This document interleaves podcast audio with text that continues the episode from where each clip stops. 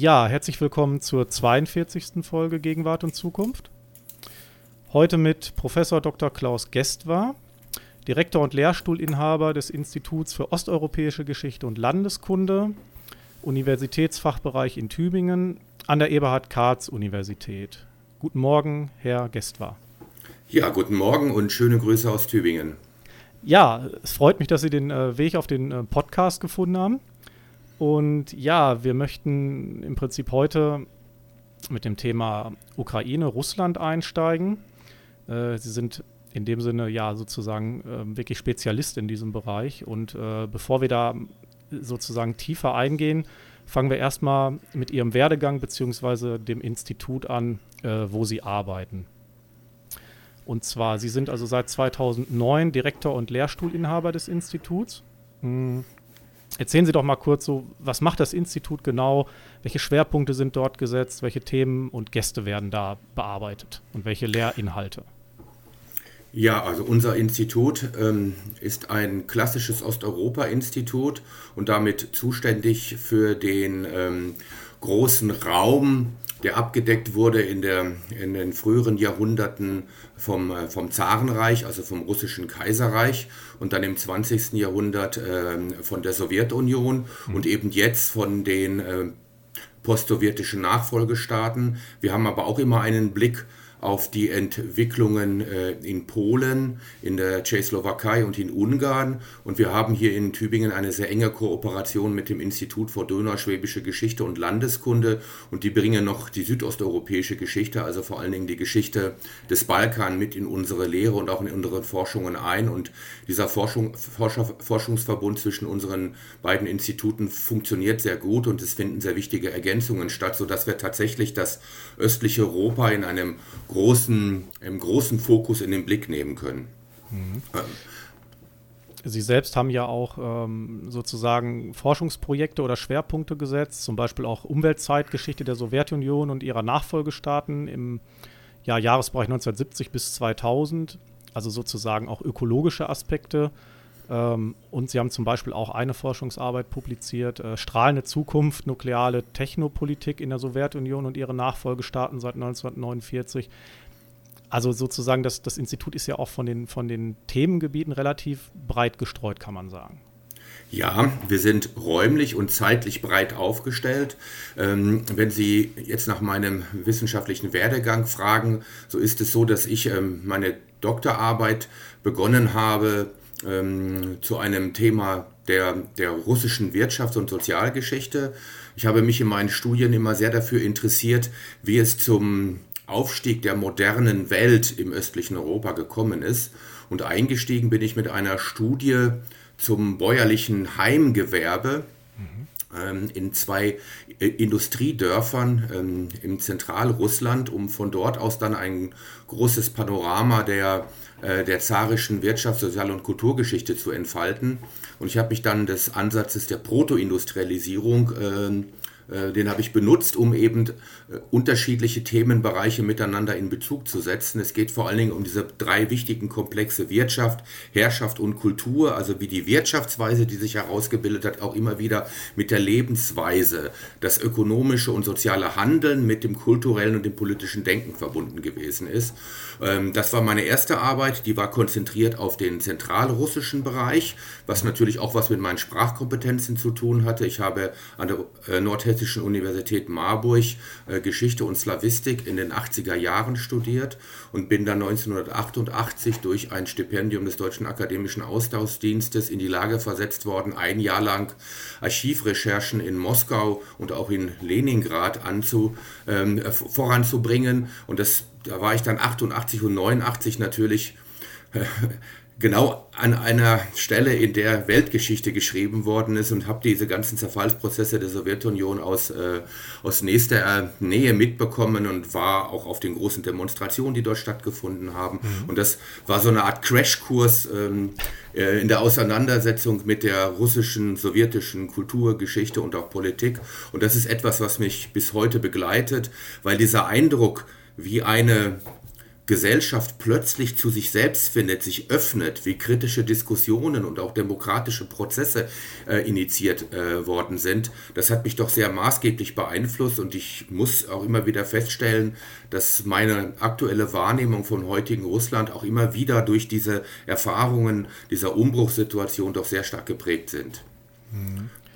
Und diese sozusagen Prozesse, die damals stand, äh, stattgefunden haben, haben sich ja auch heute unter Putin sozusagen in Luft aufgelöst. Also sie waren ja wirklich noch zu Zeiten dort, äh, ja, wo, sagen, wo sozusagen der Umbruch stattfand und der heute eben nicht mehr vorhanden ist, oder?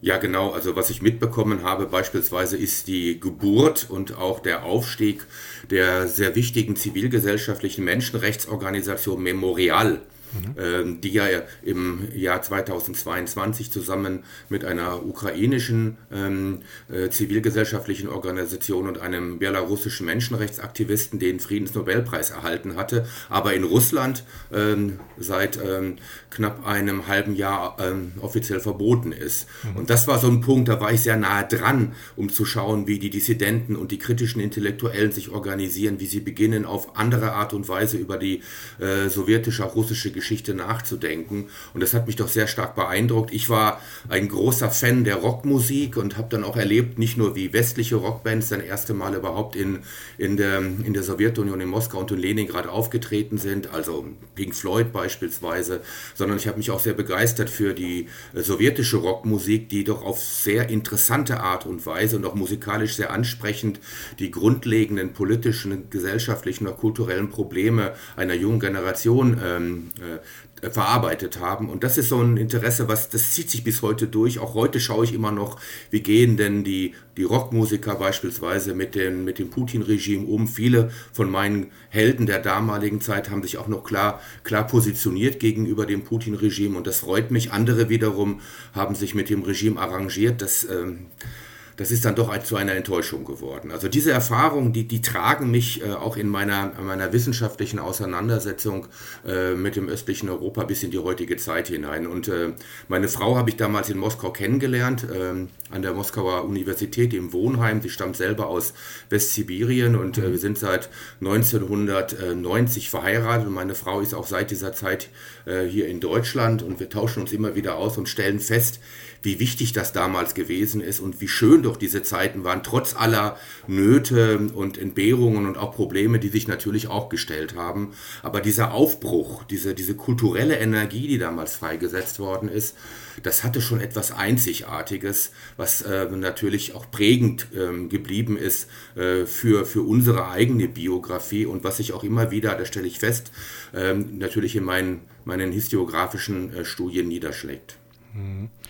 Ähm, das hat sich ja 1991 dann auch sozusagen in diesem großen Festival Monster of Rock 1991 ähm, ja, entladen. Dort war zum Beispiel Metallica ähm, das erste Mal dort. Ähm, ich glaube, es waren 500 oder 600.000 Russen, die dort im Prinzip gefeiert haben.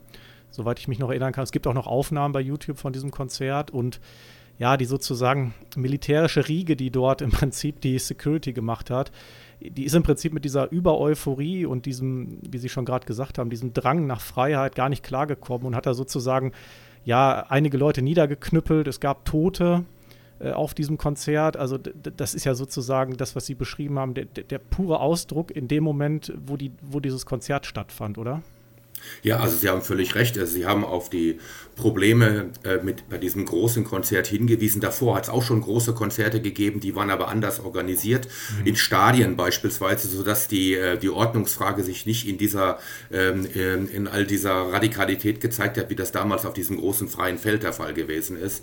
Mhm. Ähm, ähm, und man merkte tatsächlich schon, dass eben dieses, äh, diese, diese Lebensfreude, diese Dynamik, die freigesetzt worden ist, die kulturelle und auch die soziale Dynamik, natürlich die Sicherheitsbehörden erheblich überfordert hatte. Ja. Und glücklicherweise ist es so, also Sie haben jetzt ein extremes Beispiel ähm, erwähnt, in dem es äh, umgeschlagen ist, auch in Gewalt und mit Verletzten und auch mit Toten.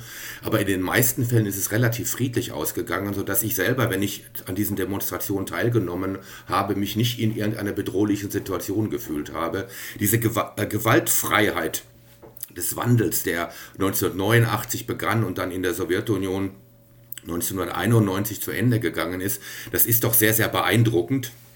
Und das wirft natürlich auch ein ganz anderes Licht auf dieses Faszinosum Revolution, was wir natürlich immer wieder mit, äh, mit Gewalt verbinden. Aber diese friedlichen Revolutionen, die samtenen Revolutionen, die damals 1989 äh, das östliche Europa erfasst haben, mit dieser Aura des Wunderbaren und des Wundersamen, das äh, fordert uns natürlich heraus, auch auf andere Art und Weise über solche historischen Umbrüche nachzudenken. Und es schmerzt natürlich jetzt, zu erkennen, dass diese Aufbrüche in der damaligen Zeit ja eigentlich in ihrer ganzen Dynamik schon versandet sind im Laufe der Zeit, aber dass jetzt ein anderer, eine andere Zeitenwende, ein anderer Epochenumbruch da ist, der genau in die gegenteilige Richtung geht, indem es wieder ein Übermaß an Gewalt gibt und eben Freiheiten und Dynamiken, kulturelle Dynamiken, die damals freigesetzt worden sind, jetzt ganz massiv vor allen Dingen in Russland, aber auch in anderen postsowjetischen Staaten natürlich zurückgedreht werden.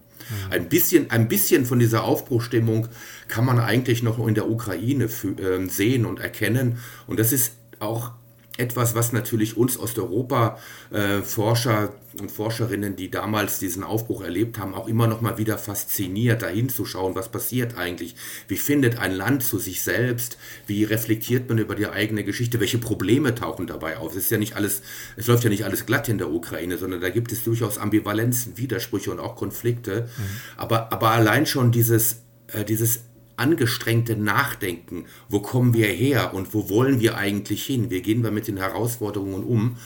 Und auch das ist ein Nachdenken, was eben nicht nur sich auf die politischen, ökonomischen Eliten beschränkt, sondern was die Gesellschaft als Ganzes erfasst. Das ist schon sehr faszinierend und das ist natürlich etwas, wofür wir Forscher und Forscherinnen uns in einem ganz besonderen Maße interessieren und eben uns auch mitreißen lassen. Das ist ja sozusagen auch die Maidan-Bewegung und so. Also was sich die letzten Jahre dann eben auch wieder auf der Straße ent, entladen hat, dieser Freiheitsdrang. Also sozusagen eine Wiederholung der, der Geschichte, kann man sagen. Ja, das kann man sehr, sehr schön ähm, erkennen, da haben Sie recht. Ähm, ich war 1989 im Sommer auch in Kiew und äh, da entstand ja schon so eine nationale, eine ukrainische National- und äh, Selbstständigkeitsbewegung. Ich habe einige kleine Demonstrationen auf dem Maidan gesehen und ähm, habe mitbekommen, also ähm, im April 1986 ist ja in Tschernobyl das Atomkraftwerk explodiert. Mhm. Ähm, ich selber bin in Hamm-Westfalen groß geworden mit äh, dem Blick aus dem Kind Kinderzimmer auf das Atomkraftwerk. Ich bin ein bisschen politisch sozialisiert in der Anti-AKW-Bewegung der damaligen Zeit. Tschernobyl hat natürlich nochmal das war ein Schockerlebnis, glaube ich, für, für Gesamteuropa. Äh, und es hat natürlich bei mir auch was ausgelöst. Und als ich dann in, ähm, in Kiew war und gesehen habe, wie sich diese Anti-AKW-Bewegung und die nationale äh, Unabhängigkeitsbewegung wiederum auch mit, äh, mit, der, mit der Umweltdiskussion verbunden hat, dachte ich mir, das ist ein Thema, was du irgendwann mal noch, wenn du wissenschaftlich arbeiten kannst, äh, etwas intensiver auf, ausarbeiten solltest. Und das habe ich dann im, mit meiner Habilitationsschrift und den folgenden Projekten auch getan. Ähm, ich habe mich dann immer sehr für äh, Großprojekte in der Sowjetunion ähm, vor allen Dingen nach dem Zweiten Weltkrieg interessiert, habe etwas gemacht zur, zu Wasserkraftwerken, also die stalinschen Großbauten des Kommunismus. Das war meine Habilitationsschrift, die über 670 Seiten umfasst und in, in der ich dann auch auf die, auf die ganzen großen Kanal- und äh, Kraftwerkbauten an den großen ähm, zentralrussischen, aber auch äh, den sibirischen Flüssen, aber auch am ukrainischen Fluss Dnipro eingegangen bin. Und dann war der zweite Schritt über diese über diese ähm, Energiegeschichte hinweg sich dann eben auch der, äh, der Geschichte der Nuklearmoderne in der Sowjetunion zuzuwenden und der Raumfahrt. Und dazu habe ich dann auch große internationale äh, Forschungsprojekte angestoßen und Forschungsprojekte, in die wir immer wieder auch äh, Kollegen und Kolleginnen aus Russland und aus der Ukraine eingebunden haben, um auf die Art und Weise auch unseren eigenen thematischen und methodischen Fokus zu erweitern ist ja sozusagen auch die Verbindung mit dem, ähm, ja sozusagen dem, dem, dem Führungsstil im Kommunismus oder in dieser russischen Zeit in Kombination mit den sozusagen anderen Wirtschaftsmodellen wie unserer, unserer freien Wirtschaft oder unserer Marktwirtschaft und zum Beispiel am Beispiel Tschernobyl auch äh, ja sozusagen auch das, das Führungsversagen, das Übergehen von Sicherheitsstandards, die, die, die ja nicht vorhandene Kommunikation oder das sozusagen ähm, wie soll man sagen, eine, eine Angstebene vor dem Vorgesetzten, bestimmte Fehler nicht da, darzustellen, was am Ende ja schlussendlich auch zur Katastrophe geführt hat, oder? Ja, da haben Sie völlig recht. Ähm, es gibt die so programmatische Aussagen aus der, aus der Zeit, äh, die immer wieder deutlich machen, dass durch Tschernobyl, durch die Explosion des roten Atoms tatsächlich die dunklen Ecken, die Missstände des sowjetischen Systems ganz hell ausgeleuchtet worden sind und dass den Leuten immer mehr klar geworden ist, dass dieses ähm, sozioökonomische System tatsächlich seine Leistungs, sein Leistungszenit längst überschritten hatte. Mhm. Und auch die andere Art und Weise, was man auch beobachten konnte, also ich habe in dem in, im Wohnheim der Moskauer Staatlichen Universität äh, gelebt. Das ist ein riesiges Gebäude, was man gut sieht, weil es sich nämlich auf den Sperlingsbergen oberhalb des Olympiastadions in Moskau befindet. Mhm. Und wenn ich dann äh, am Ende des Winters, im März oder im April immer wieder rausgeschaut habe ähm, auf, auf die Stadt, dann sah ich, wie aus den Kraftwerken, die sich nicht weit von mir befanden, so giftige Wolken aufgestiegen sind. Ähm, ich weiß nicht, was man da verheizt hatte, aber die, Umwelt, die Umweltverschmutzung war tatsächlich mit, äh, mit Händen zu fassen. Und ich kann mich erinnern, dass ich mich auch mit meinen Kollegen und Kolleginnen im Jahr ähm, 2000 äh, in, Novosibirsk an einem Stausee getroffen habe. Wir waren dann alle gleichzeitig, die einen waren auf Reisen und ich selber war auf Archivreisen.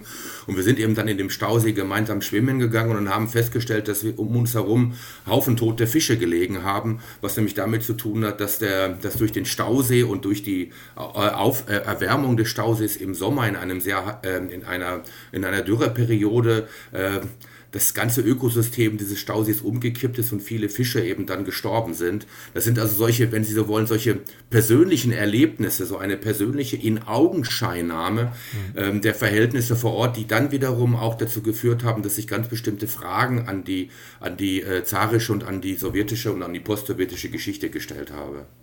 Ist ja sicherlich auch ein großer Unterschied, also Zeitgeist sozusagen zu forschen und Zeitgeist zu erleben, oder? Da haben Sie völlig recht. Bei mir ist es natürlich auch noch, kommt noch hinzu, dass ich durch meine, meine Frau ähm, auch eine sehr interessante russische Familie dazu bekommen habe, ähm, die mir viel, viel bedeutet und mit denen ich auch sehr in einem sehr engen Austausch stehe. Und da gibt es auch Erfahrungen von anderen Menschen, die wiederum das Zeitgeistige, was Sie gerade angesprochen haben, vermitteln. Also meine Frau ist beispielsweise Naturwissenschaftlerin, Biologin. Mhm. Die hat dann mich sehr dazu gedrängt, als ich nach einem weiteren Forschungsthema Ausschau gehalten habe, doch das Ökologische zu thematisieren. Und äh, das habe ich dann auch gemacht. Und mein, ähm, mein Schwiegervater selber ist ähm, ist Geophysiker.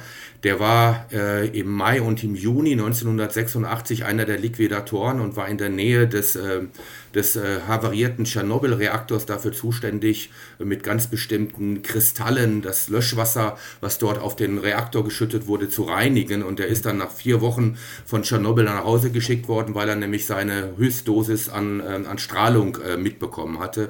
Und mit dem habe ich natürlich viel erzählt, mich viel unterhalten, was ist eigentlich da vorgefallen in Tschernobyl, habe auf die Art und Weise einen sehr guten Eindruck bekommen. Dann hatte ich eine gute Kollegin, die wiederum ihre, äh, ähm, ihre Habilitationsschrift über Tschernobyl geschrieben hat. Die ist dann extra angereist und hat mit meinem Schwiegervater ein sehr langes Interview geführt. Und diese, diese, diese äh, dieses Lebensweltliche, dieses Private, das findet sich natürlich dann auch immer wieder in den Studien wieder. Und ich finde, dass es sehr reizvoll ist, das eine mit dem anderen zu verbinden, um auf die Art und Weise tatsächlich ein, so ein Gespür für das zu bekommen, was im östlichen Europa passiert.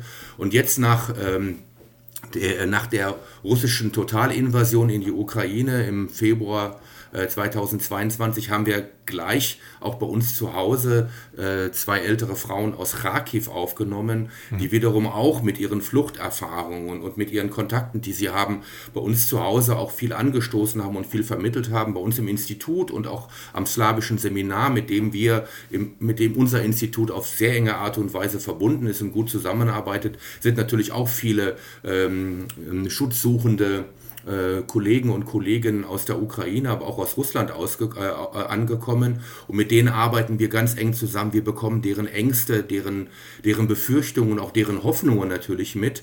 Und wenn man in so einem Netzwerk eingebunden ist, dann verändern sich durch diese neuen Erfahrungen natürlich auch ganz bestimmte Blickweisen. Man bekommt mehr Informationen und man ist in der Lage, ganz bestimmte Aspekte anders zu gewichten, als wir das hier im öffentlichen Diskurs so gewohnt sind. Hm. Ist ja auch im öffentlichen Diskurs eher nicht so präsent, dass äh, sehr viele Intellektuelle auch Russland verlassen haben in den letzten 20 Jahren, speziell in den letzten zwei Jahren. Ja, das kommt drauf an. Also wenn Sie natürlich die Qualitätsmedien sich anschauen, so wie die Frankfurter Allgemeine Zeitung, die Neue Züricher und auch die Süddeutsche, die haben natürlich immer schon wieder darüber berichtet, wie, re äh, wie repressiv das äh, Putin-Regime, das Putin-Syndikat auch gegen, gerade gegen den Bereich der Kultur vorgegangen ist. Und es gibt ganz bestimmte bekannte Leute, die, ähm, die Russland den Rücken kehren mussten und die, drück, die bringen sich ja auch selber zum Ausdruck, also die bringen ihre eigenen Erfahrungen selber zum Ausdruck, die sind ja sprachmächtig und haben doch schon eine sehr laute Stimme gewonnen äh, in, unserem, in unserem öffentlichen Diskurs. Nur ist mein Eindruck, dass in der breiteren Öffentlichkeit eben über die äh, intellektuellen Kreise hinaus eben dieses repressive Moment des Putin-Regimes oftmals noch nicht angekommen ist. Mhm kann ja auch nochmal betonen, Sie haben ja auch äh, einige Publikationen zum russischen Angriffskrieg gegen die Ukraine veröffentlicht. Also die sind ja auch ähm, auf der Universitätsseite abrufbar, wenn jemand Interesse hat, mal sowas nachzulesen auch. Ja. Genau, das haben wir auch gemacht. Also es geht ja nicht nur um mich, sondern es geht auch, ich habe ein Institut, in dem viele Leute tätig sind und es, wir haben auch einige Studierenden, die sich eingebracht haben, die etwas gemacht haben zu Social Media, die jetzt arbeiten zum Euromaidan und zu den Erinnerungen. Ähm, ich habe eine sehr gute Kollegin, das ist die stellvertretende Institutsdirektorin bei uns, die hat jetzt auch wieder was gemacht zu Rock und zu Rapmusik und welche Bedeutung das hat in der Ukraine und auch in Russland. Das finde ich schon sehr, sehr spannend. Eine andere Kollegin hat ein kleines kleines Lehrprojekt realisiert mit Studierenden. Dann geht es um die kosakische Geschichte im 17. und 18. Jahrhundert und welche Bedeutung das heute auch für die ukrainische Identität und Selbstfindung hat. Und das sind alles Projekte, die versuchen wir über unsere, unsere Homepage zu dokumentieren, sodass man nach, das nachlesen kann. Und was wir auch gemacht haben, und da stehe ich nicht alleine, sondern da gibt es doch eine ganze Menge aus meinem Fach der Osteuropa-Forschung. Wir treten jetzt immer wieder diesen Scharlatan entgegen, die versuchen mit Halbwahrheiten, mit Manipulation und auch mit Desinformationen ganz bestimmte Narrative bei uns in der deutschen Öffentlichkeit aufrechtzuerhalten. Und ähm, sehr großer Erfolg gewesen ist ein, ähm, ein Video, das 45 Minuten dauert, das ich gemeinsam mit der Hochschulkommunikation äh, der Universität Tübingen gedreht habe, das auf YouTube abrufbar ist und das bislang über 600.000 Abrufe erzielt hat, also doch eine sehr breite Resonanz gefunden hat. Und das freut uns natürlich sehr. Damit hatten wir gar nicht gerechnet. Aber wir sehen, wir sehen, dass diese Art einer verständlichen, aber auch engagierten und seriösen Vermittlung von, ähm, von wichtigen akademischen Wissensbeständen in der Bevölkerung doch hier bei uns in der Öffentlichkeit doch einen großen Resonanzboden finden. Und auch die Zuschriften, die ich erhalten habe, sind mittlerweile über 300, sind mehrheitlich sehr, sehr wohlwollend, auch oftmals verbunden mit Nachfragen. Können Sie mir dazu noch was schreiben? Und ich habe in den letzten Wochen und Monaten doch viel Zeit investiert, auch diese Nachfragen nochmal aufzugreifen und dazu Antworten zu schreiben. Und so sind auf diese Art und Weise dann auch kommunikative Netzwerke entstanden, die, die wichtig sind und wo man dann, äh, dabei habe ich den Eindruck gewonnen, dass das, was wir eigentlich machen in unserer Forschung, wenn wir das vernünftig ähm, medial vermitteln, wir tatsächlich damit auch ähm, größere Teile erreichen können und dazu beitragen, dass es dort einen Gewinn an Bildung und an Aufklärung in der Gesellschaft gibt. Ja, natürlich. Also der YouTube-Kanal der Universität hat heute so knapp 8000 Abonnenten. 252 äh, Videos hochgeladen, also da findet man auch eine Menge Informationen, aber natürlich ist das so, wie Sie sagen, der Algorithmus greift natürlich nicht jedes, ähm, ich sag mal, klassische oder trockene Thema auf und ähm, schiebt es sozusagen hoch. Und äh, ja, bei Ihrem Video mit den acht Behauptungen über den Krieg in der Ukraine, die falsch sind, ja, da hat der Algorithmus natürlich auch zugegriffen und wie Sie schon gesagt haben, 600.000 Aufrufe, das ist natürlich Wahnsinn, oder? Ja, ähm, das, es ist auch so, dass sich die Zahl der Abonnementen des Uni, des Uni-Kanals, des Uni-YouTube-Kanals durch dieses Video mehr als verdoppelt hat. Ja. Also das ist eine schöne Sache und ähm, die Kollegen in der Hochschulkommunikation, mit denen ich sehr vertrauensvoll zusammenarbeite, haben sich natürlich auch riesig gefreut, dass auf die Art und Weise jetzt auch ihre Arbeit nochmal in einem anderen Licht darstellt. Und wir sind gerade dabei, darüber nachzudenken, wie wir das denn weiterentwickeln, ob wir daraus ein Format machen und wie wir äh, Osteuropa-Forscher und Forscher Forscherinnen an der Universität Tübingen denn unsere Expertise und unsere Kompetenz weiter in die Öffentlichkeit einbringen können. Und da sind wir gerade dabei, es kostet natürlich viel Zeit, ja. das alles zu machen, aber wir sind jetzt gerade dabei zu überlegen, welche Möglichkeiten sich uns bieten. Und der Outreach, also die Wissenschaftskommunikation aus dem Elfenbeinturm Universität in die Gesellschaft hinein, der ist natürlich ein Punkt, der in der, der vor allen Dingen auch durch die Corona-Pandemie erheblich an Bedeutung gewonnen hat. Und Stiftungen, die Drittmittelprojekte, also die Forschungsprojekte bewilligen, die sie finanzieren, die drängen auch immer mehr darauf, dass das, was wir in diesen Projekten herausfinden, was wir zu Papier bringen, dass das nicht nur innerhalb der akademischen Blase bleiben darf, sondern dass es darüber hinaus auch den Weg in die breite Öffentlichkeit findet, dass wir in Schulen gehen. Und das ist auch so etwas, was wir mit Beginn des Angriffskrieges gemacht haben. Wir haben festgestellt, dass in den Schulen, bei den Schülern und bei den Lehrern und Lehrerinnen und auch bei den Eltern ein enormer Bedarf bestand, darüber aufgeklärt zu werden, was passiert denn da eigentlich, sodass wir ähm, immer wieder auch in Schulen gegangen sind, um Vorträge zu halten, ähm, dass wir dort uns zugeschaltet haben über Zoom und ähm, dass wir eine sehr aktive Vortragsarbeit geleistet haben, die ähm, in den jeweiligen Schulen auch durchaus gern angenommen und mhm. eben dort äh, bei den Schülern, aber auch bei den Lehrern und bei den Lehrerinnen oftmals sehr interessante Diskussions- und Reflexionsprozesse ausgelöst haben. Ja, es ist ja sozusagen auch so. Heute ist ja jeder General AD oder Oberst Reisner zum Beispiel sehr, sehr präsent, auch äh, war hier auch auf dem Podcast und es ist natürlich dann eben genauso gerechtfertigt, dass jetzt auch mal sozusagen die Historiker und die ja, ähm, Experten für europäische Geschichte und Landeskunde, dass die eben jetzt auch mal in die Öffentlichkeit gehen, um eben sozusagen auch mal Gegenpole zu den Militärsachen und so weiter zu geben. Und wie Sie auch schon gesagt haben, zu den ganzen Narrativen, die eben äh, draußen herrschen.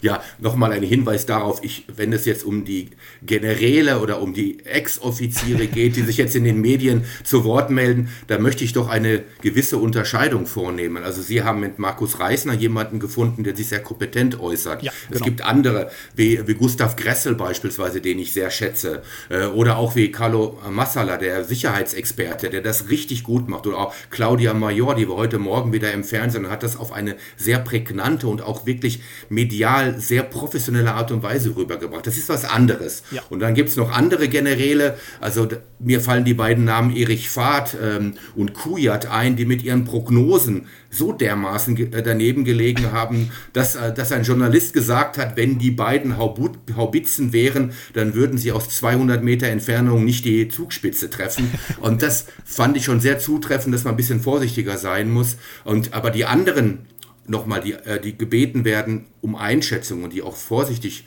ähm, argumentieren, die wiederum dann in anderen Zeiten, wenn es notwendig ist, pointiert ihre, ähm, ihre, ihre, ihre Positionen zum Ausdruck bringen.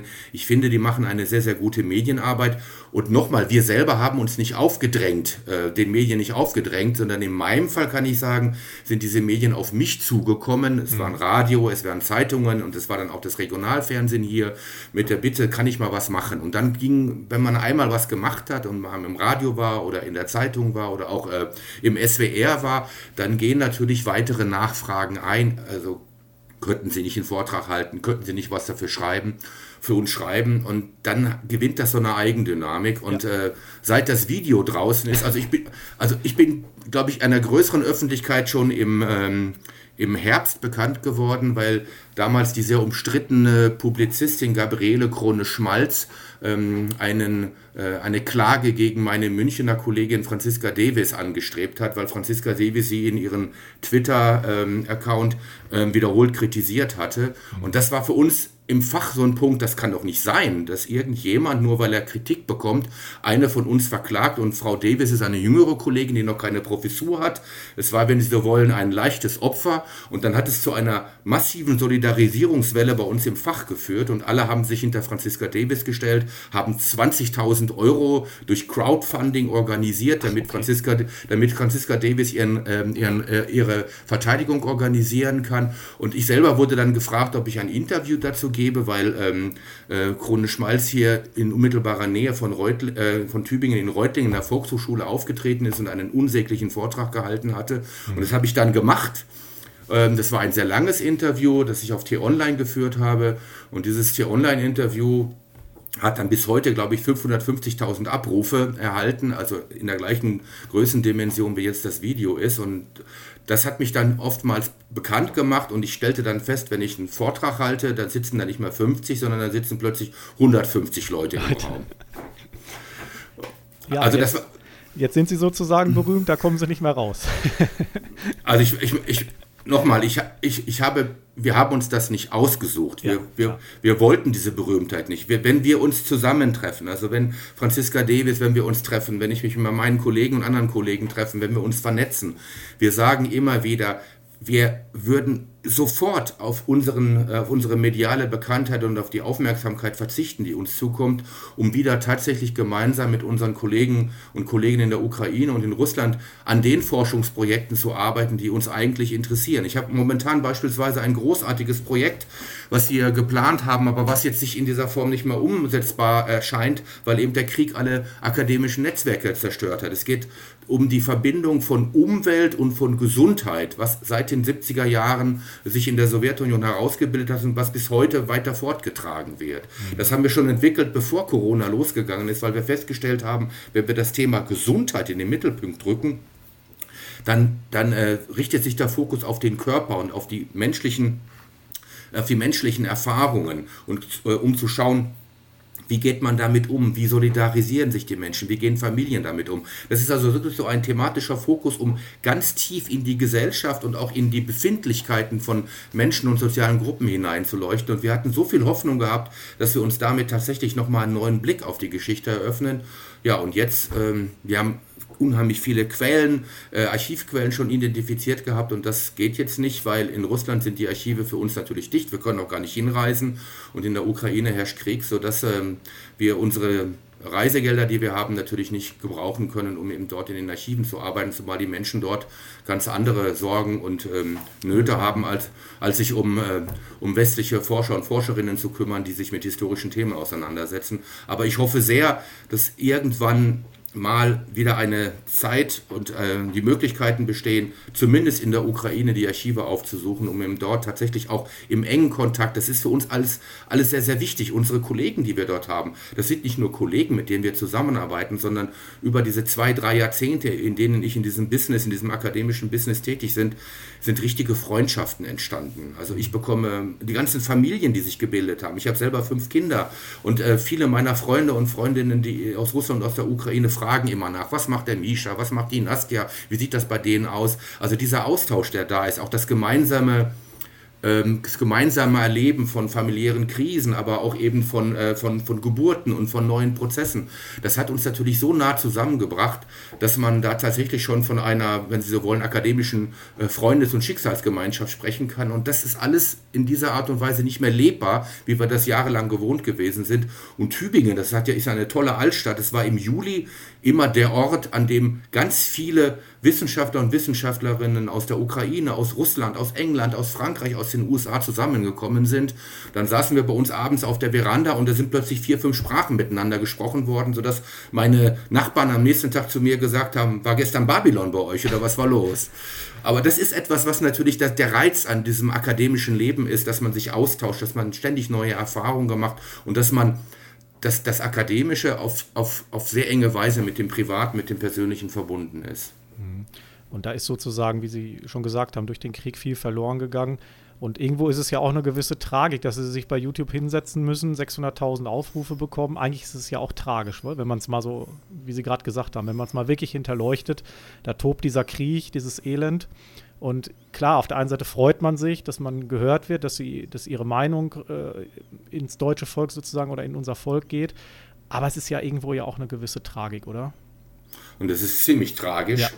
Und ähm, es hat auch ein bisschen was Therapeutisches, wenn wir die Möglichkeit haben, uns jetzt in der Öffentlichkeit zu Wort zu melden. Mhm. Also beispielsweise, was die Arbeiten ähm, und die, die Auftritte, die, die, äh, die Talkshow-Auftritte von Frau Gabriele Krone-Schmalz betrifft, die ziehen sich ja schon seit Jahren hin.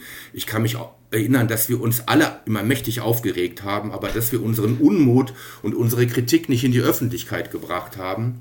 Äh, weil wir auch nicht darum gefragt wurden. Und als jetzt die Möglichkeit bestand, habe ich gedacht, okay, jetzt musst du einfach mal das, was dich innerlich zerfrisst, also was dich nervt, das musst du mal einfach Auslassen. nach außen tragen. Und ich habe jetzt ähm, Anfang des Jahres ähm, für eine Zeitschrift der Landeszentrale für politische Bildungsarbeit in Bayern einen sehr langen Aufsatz geschrieben, den ich überschrieben habe, meiner Meinung stark, aber oftmals ahnungslos und habe mich dann mit diesen plötzlich als Osteuropa-Experten und Experten auftretenden Prominenten bei uns in der Öffentlichkeit auseinandergesetzt und war ich habe durchaus polemisch einige Formulierungen zugespitzt. Ähm, aber diese, diese 20 Seiten, die ich da zu Papier gebracht habe, das war tatsächlich so eine Art Befreiung. Also ich habe mich dann freigeschrieben und es hat mir richtig gut getan, so dass ich das auch, wenn ich nachgefragt werde, was sagst du zu dem und zu dem, dass ich auch immer wieder versuche deutlich zu machen, dass das, was gemacht ist, Desinformationsarbeit ist, dass hier ganz bestimmte Propagandanarrative, die von Russland aus verbreitet werden, wiederholt werden, aus sehr unterschiedlichen Gründen. Darüber kann ich nicht spekulieren. Aber ja. dass das gefährlich ist und dass es natürlich auch unsere Wahrnehmung dessen, was im östlichen Europa abläuft, dass es das verfälscht. Und das ist mir dann doch ein äh, wichtiges Anliegen und richtig gut wird es dann, und das sind auch die Erfahrungen, die ich in letzter Zeit gemacht habe, wenn es Rückmeldungen aus der Ukraine gibt oder von ukrainischen Stimmen und die sich bei mir bedanken und sagen, Herr Gestwal, wir sind richtig froh, dass Sie den Deutschen mal gesagt haben, dass wir keine Marionetten sind, sondern dass wir eigenständig handelnde Akteure unserer Politik und unserer Geschichte und unserer Kultur sind. Das hat uns richtig gut getan. Und besonders bewegend war, dass eine eine an Krebs erkrankte Frau, eine ehemalige Studienkollegin meiner Frau, mhm. sich äh, bei meiner Frau gemeldet hatte und gesagt hat, das hat richtig gut getan, diese 45 Minuten sich mal anzuschauen. Das, äh, hat, das stärkt uns in der Gewissheit, dass wir aus diesem ähm, Überlebenskrieg, aus diesem russischen Angriffskrieg vielleicht doch noch den Sieg davontragen und dass es eben in Deutschland ähm, Menschen gibt und viele Menschen gibt, die eben verstehen, in welcher Notlage wir uns gerade befinden. Und das finde ich sind natürlich solche Rückmeldungen, die, die doch sehr berührend sind und die zeigen, dass dieser ganze Aufwand, der natürlich auch mit Shitstorms und mit Diffamierungen und anderen Sachen vom, aber das lohnt sich. Und ja. das, das bringt einen dann auch immer weiter und äh, vermittelt einen das Gefühl, das, was du machst, ist richtig und auch wichtig. Und das muss man dann sozusagen auch aushalten bei YouTube. Äh, das, das gehört dann einfach dazu. Und von daher ist es wahrscheinlich wirklich richtig, wenn Sie und das Institut eben in der Form vielleicht mit solchen Videoinhalten auch weitermachen. Also wir haben das auf jeden Fall vor. Und äh, Sie haben gerade zu Recht erzählt, nachdem ich jetzt eine gewisse Resonanz erzielt habe, komme ich aus der Nummer in, der, in den nächsten Wochen und Monaten auch nicht raus. Ich habe gestern und vorgestern jeweils mit äh, Kollegen von Ihnen äh, auch ein langes ähm, lange Gespräche am Telefon geführt und ähm, ich weiß, dass heute beispielsweise ein, ein Artikel erschienen ist über, über das Video und dass in den nächsten Tagen auch noch weitere Sachen erscheinen und man versucht sich auch immer vorzubereiten, man nimmt die Sache auch ernst, man will keinen Blödsinn erzählen. Und das gute Gefühl, was ich habe, wenn ich mir die ganzen Interviews und Podcasts, die ich gemacht habe mit, äh, mit dem Radio hier vor Ort, doch mal anhöre, dann habe ich eigentlich immer sehr vorsichtig geurteilt und ich lag nicht daneben. Also wenn man sagt, der Gästler ist eine Haubitze, der trifft auch die Zugspitze. ja, sozusagen äh, präzise, äh, aber immer auf, ähm, ja, wie gesagt, ähm, ähm, historischer, auf äh, intellektueller Faktenlage und nicht einfach irgendwie so aus dem, aus dem Nichts erzählt, oder? Also das ist sowieso wichtig, dass ja. man sich informiert. Ähm, in der Wissenschaft gehört die Kritik und auch die Selbstkritik natürlich zum Alltagsgeschäft. Nur ist es so, wenn wir einen Aufsatz veröffentlichen und wir oder auch wenn wir einen Vortrag in einem, in einem Kolloquium oder auf einer Konferenz halten, dann gibt es immer wieder Hinweise, was man besser machen könnte, was man falsch gewichtet. Das gehört dazu. Das ist aber eine andere Art des kritischen Umgehens mit den jeweiligen Informationen.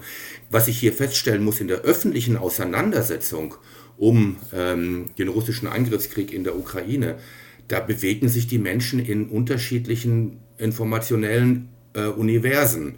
Also was da an Fake News verbreitet wird oder auch an Halbwahrheiten, mhm. dass ganz bestimmte Zitate aus dem Zusammenhang gerissen werden und dann in die Öffentlichkeit hineingeworfen werden, dass auch von Moskau gezielt gestreute Falschinformationen tatsächlich immer wieder nachgeplappert werden, weil sie, da, weil sie dem eigentlichen Standpunkt untermauern. Und dann können wir sagen, das ist falsch, achtet doch mal darauf und darauf, da gibt es die Forschungen und die Forschungen zu. Das mache ich oftmals auch, wenn ich solche, solche ähm, bösen Mails bekomme, dass ich auf die Forschung darauf hinweise.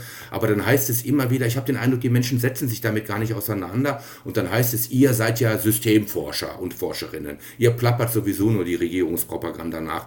Dass wir, dass wir seit 30 Jahren Kenntnisse und Expertisen erworben haben über, die, über diese Länder und auch über die Politik und die Kultur. Das wird dann einfach mal so vom Tisch gewischt. Ihr, ihr seid sozusagen, ihr seid äh, die, die Lakaien der, der, der NATO oder der USA und das ist völlig blöd. Mhm. Und sozusagen könnte sich ja auch der oder diejenige mit, mit ihren Inhalten oder auch ihrer, ihren Arbeiten mal beschäftigen. Das sind natürlich alles sehr, sehr fachspezifische Arbeiten, aber zumindest mal den Versuch wagen, sich da mal einzulesen, oder? Also es ist ja so viel Material, was Sie und schlussendlich auch die Universität veröffentlicht hat. Äh, das ist ja in einem Menschenleben sozusagen gar nicht durchlesbar alles. Naja, also es ist folgendes ist zu beobachten, dass wir natürlich, also meine beiden Qualifikationsschriften zur Protoindustrialisierung in Russland, zu den staatlichen Großbauten des Kommunismus, das sind klassische geschichtswissenschaftliche Arbeiten, die sind äh, 670 Seiten dick mit vielen Fußnoten und die sind für für Interessierte schwer konsumierbar. Ja. Aber was wir natürlich auch immer wieder machen, das gehört auch zum Geschäft. Also ich rede nicht nur mit Ihnen hier und mache mit Ihnen einen Podcast oder äußere mich in Zeitungsinterviews, aber wir versuchen natürlich auch ähm, Aufsätze zu schreiben, die in populärwissenschaftlichen Medien erscheinen. Ich habe gerade schon angesprochen, dass wir mit, den, mit der Bundes- und der Landeszentrale für politische Bildung zusammenarbeiten, dass wir auch so mit populärwissenschaftlichen Zeitschriften zusammenarbeiten. Also ich beispielsweise schätze sehr die Zeitschrift damals, die sich mit Geschichte, Geschichtswissenschaften beschäftigt. Es gibt eine Zeitschrift, äh, die große Verbreitung findet, die versucht, das Populäre, das, äh, das Mediale und eben das Akademische miteinander in Verbindung zu bringen. Das ist die Zeitschrift Osteuropa, die tolle Sachen machen. Und da habe ich sehr viele äh, Beiträge platziert, die eben auch größere Themenkomplexe behandeln und in denen es auch klare Positionierungen meinerseits gibt. Und da kann man sich schon mal die Mühe machen, da reinzulesen.